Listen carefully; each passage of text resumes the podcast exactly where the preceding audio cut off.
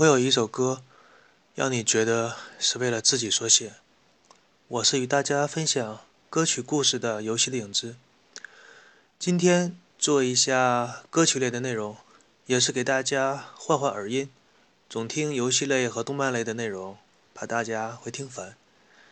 在狂野的八十年代，大众不知韩文歌曲为何物，对日本歌曲的理解只是停留在。酒井法子的广告歌，那个七七七品牌的卡拉 OK 机，对英文歌曲就只停留在野人迪斯高，其他的几乎一律不知道。那个时候买一盘磁带要十块，对一个初中生来说吃一顿饭要两块。一盘磁带，少一点的有十首歌曲，多一些的有十二首歌。而我当年省吃俭用攒下来十块钱，打算买一盘野人迪斯高。当年觉得野人迪斯高音乐简直就是节奏的代言人，这个世界上应该没有什么比电子音乐的迪斯高更好听了。于是兜里就揣着十块钱，年仅初中一年级的我，怀着忐忑的心情来到了一家音像店。这也是我生平第一次进到音像店买磁带。我当时的表情一定是深情款款地看向店主。店主问我说：“你要买什么？”我问那个有没有迪斯高的磁带呀？其实当年迪斯高分很多种，什么野人迪斯高、野人王迪斯高、狼人迪斯高、狼人王迪斯高、狂人迪斯高、狂野迪斯高、金属迪斯高。总之，只要带上迪斯高这三个字的磁带，就都会被热卖。老板随手就从手边拿了一盘迪斯高，丢在柜台上。那盘磁带的封面印得五颜六色，并且有一个红色眼睛的魔鬼。在张着大嘴，厉声尖叫。以现在的审美眼光看来，这不像是一盘音乐磁带，而更像是一部鬼片的封面。但是在那个年代，就是这种张牙舞爪的封面才能够吸引消费者去掏钱购买。正当我要接过这盘磁带，我生平第一次拥有磁带的时候，我心里就在想：终于有自己的磁带了。这一次，我一定要想听多久就听多久，想听哪一首歌就反复倒带听那首歌。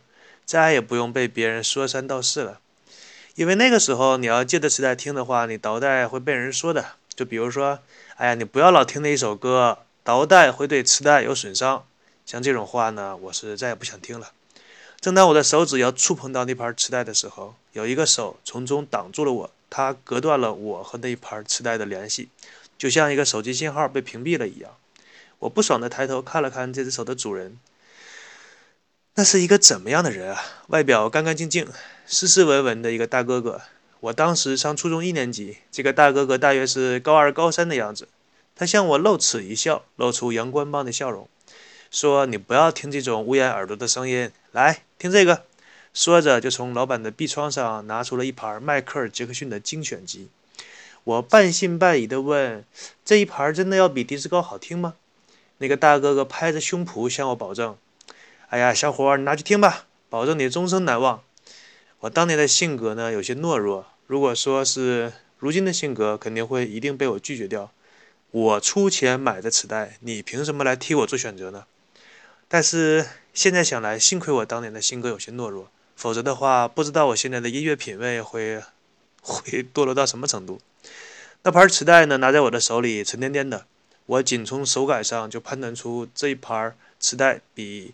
原来那一盘要好很多，那个时候老板有点小不爽，说：“哎，人家愿意买什么就买什么，你哪那么多事儿？”然后那个大哥哥马上反驳店家说：“人家第一次来你店里，你不给点好听的，以后再不来你家店买东西了是吧？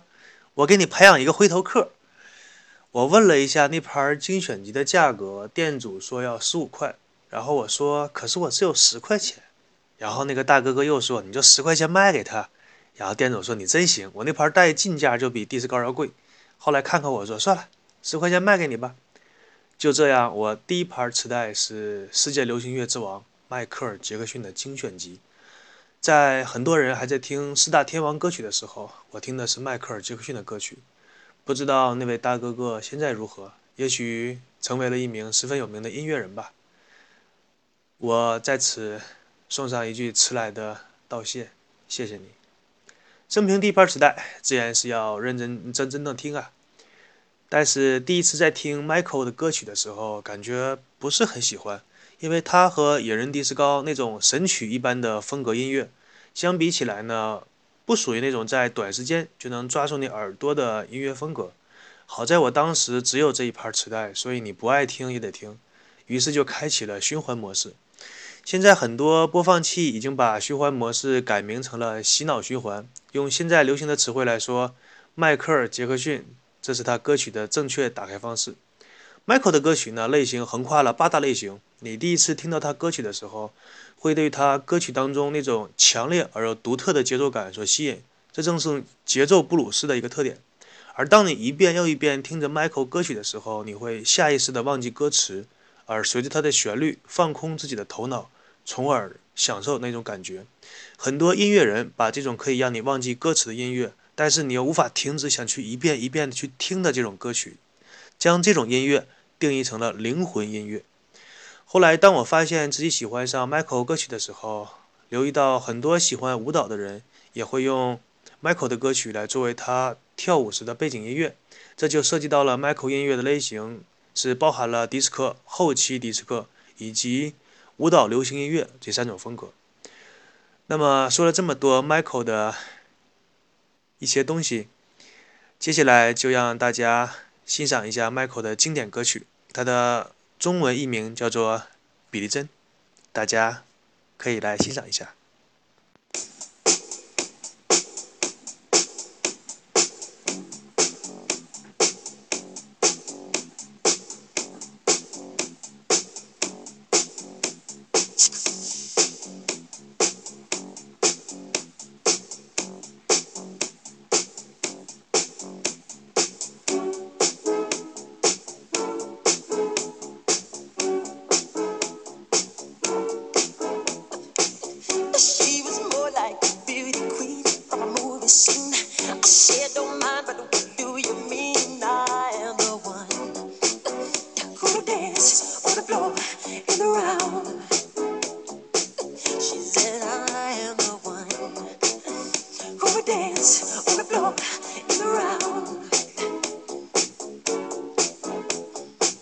you told me.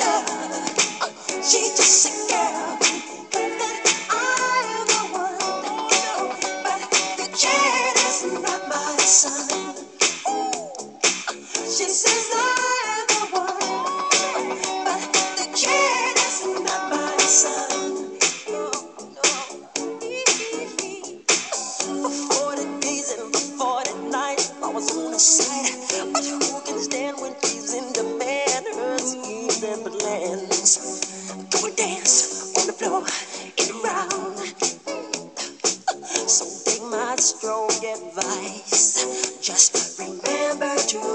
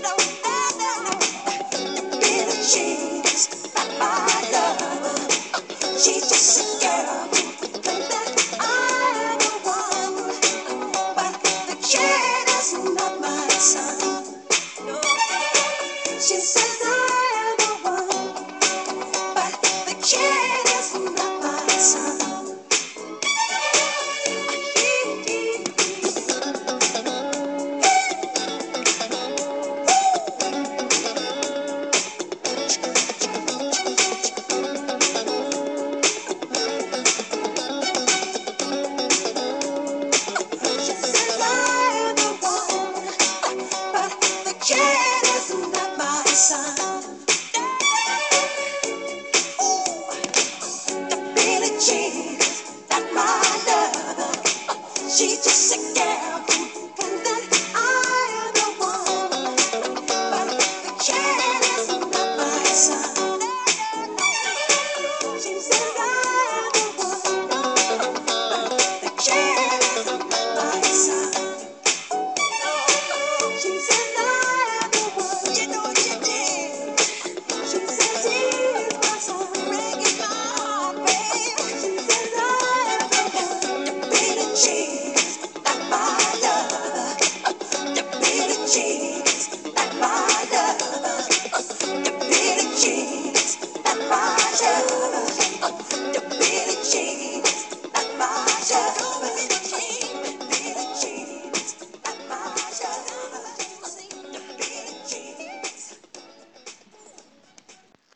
经典就是经典，这首歌即使现在听来也依然不过时。接下来我们来介绍一下迈克尔·杰克逊。杰克逊是一九五八年八月二十九日出生在美国的印第安纳州的加里市。他居住在一座三居室的小房子里。Michael 在去世之后，很多人来到这里为他们心中的偶像献花。这所房子现在已经被黄色的警戒线所拦住，游客已经无法入内。但是人们可以在房子的周围献上自己的鲜花，来表达对这位流行乐之王的怀念。Michael 是生在一个非洲裔工薪阶层的家庭，家里总共有十个孩子，他排行第八。他某些事情是决定了这个家人对他的培养。比如说，他的母亲是耶和华见证人的这个组织的一员，他的父亲是一个钢厂工人，同时也是猎鹰乐队的一个一个成员。这支乐队的风格呢，偏向于节奏布鲁斯，对杰克逊早期的歌曲有着很大的影响。像很多优秀的人士都有着类似的经历，杰克逊的童年生活也是过得十分不如意。首先，他的父亲。就经常在杰克逊排练的时候鞭打杰克逊。在日后接受采访的时候，Michael 曾经对记者的麦克风承认自己小的时候因为孤独而哭泣过，并且一看到父亲那可怕的样子就会呕吐。我们中国的教育方式经常有一种非常变态的教育，那种方法叫做什么“棍棒底下出孝子”，感觉孩子应该从小就练就成金钟罩铁布衫、十三太保的横练。刀砍一个白印儿，枪扎一个白点儿，怎么打都没事儿。有的时候，这种东西夸张到父母觉得这个孩子以后不成才，或者自己看着不顺眼，甚至可以把孩子打死。这种情况在解放初期，甚至说民国的时候，都不是什么新闻。按照文明社会的标准来看，这已经不是尊不尊重人权的问题，而是你尊不尊重生命的问题。杰克逊的父亲在日后接受采访的时候，也曾明确地表示过。说在语言上经常虐待杰克逊，在很多公开场公开的场合声称他的鼻子非常大，一个大鼻子。这次的采访，在另外一次的采访节目当中呢，杰克逊说，虽然父亲伤害了他，但是却对他日后的成功起到了积极的作用。主持人询问具体是如何伤害的，杰克逊说，他自己和兄弟姐妹在排练歌舞的时候。父亲经常手持着皮鞭坐在旁边，如果我们做的不好，他就会用皮鞭把我们打得皮开肉绽。这种做法听起来特别像前些年在国内比较流行的“虎妈鹰爸”式的教育。对孩子到底应该严厉好，还是说对孩子应该温柔的教育？在国内，大家也算是各抒己见。我们这里抛开这两种教育方式的做法不谈，发现一个有趣的现象。就是凡是那些望子成龙、望女成凤的父母，没有一个是龙凤的。如果父母在社会上真的混得好的话，大多数都是希望自己的孩子可以过上那种平淡、幸福而快乐的生活。记得以前在电视上看过这样一则报道，说英国有一个爵士，他自己是有爵位的，并且自己拥有一座城堡，他会把它租出去作为自己收入的来源。他个人的业余兴趣爱好是当邮差。骑着邮局专用的自行车，穿着制服，然后给家家户户送去信件。当人们收到信件时，对他露出那种开心的微笑。这个爵士说，觉得是生活中最快乐的事情。在一九六四年，杰克逊家族的五个兄弟组成了一个乐队，这个被外界称为杰克逊五人组，又叫做杰克逊兄弟乐队。整支乐队演唱的风格是以和声为主，再加上康佳鼓和手鼓作为伴奏。杰克逊当初加入这个乐队的时候年仅八岁，他与自己的哥哥杰梅因成为乐队的主唱。在节目的最后，为大家献上杰克逊乐队当年在1969年获得冠军单曲的一首歌，叫做《I Want You Back》。各位听众可以来听一下流行乐之王最开始在这个世界发出声音的那首歌，当初那种稚嫩的样子，那种青涩的歌声。有谁能想到他日后能成长为风靡全球的歌王？那么这一期就到这里，祝大家笑口常开。